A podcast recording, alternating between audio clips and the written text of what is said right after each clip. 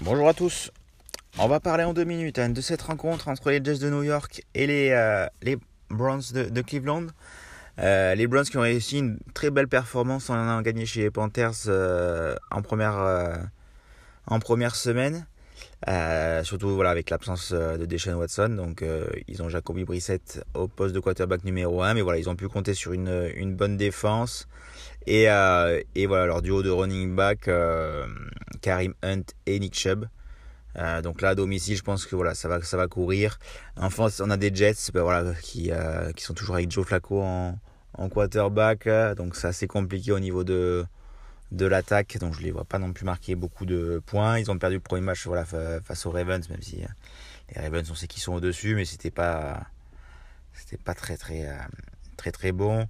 Côté cote, on a 1,38 pour Cleveland, 3,30 pour les Jets, forcément. Euh, après, voilà, c'est les Browns, on sait qu'ils sont capables de tout. Mais après, moi, voilà, j'aime bien Nick Chubb, 1,92. Euh, donc voilà, c'est. Euh, même s'il y a Karim Hunt qui a souvent des ballons, il a 2,20.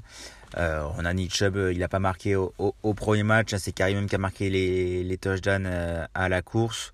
Donc moi j'aime bien cette, cette cote de 1,92 pour Nick Chubb. Je pense qu'à domicile, à la maison en général, il, aime beaucoup faire, euh, la différence. Donc un 92, après vous pouvez le combiner avec euh, Antonio Gibson, là voilà, si vous voulez un combi un peu running back numéro 1. Je trouve qu'il est pas mal là sur Payon Sport. On a deux, deux belles cotes pour avoir une cote quasiment à, quasiment à 4. Allez, ciao.